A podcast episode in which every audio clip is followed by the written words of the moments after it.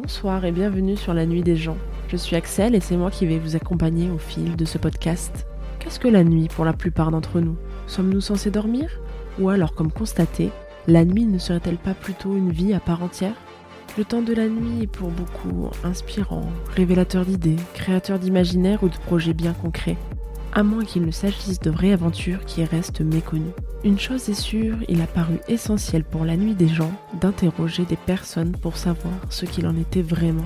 Pour cela, nous allons saisir à travers des témoignages nés dans l'étrangeté de la nuit les destins uniques et particuliers des gens.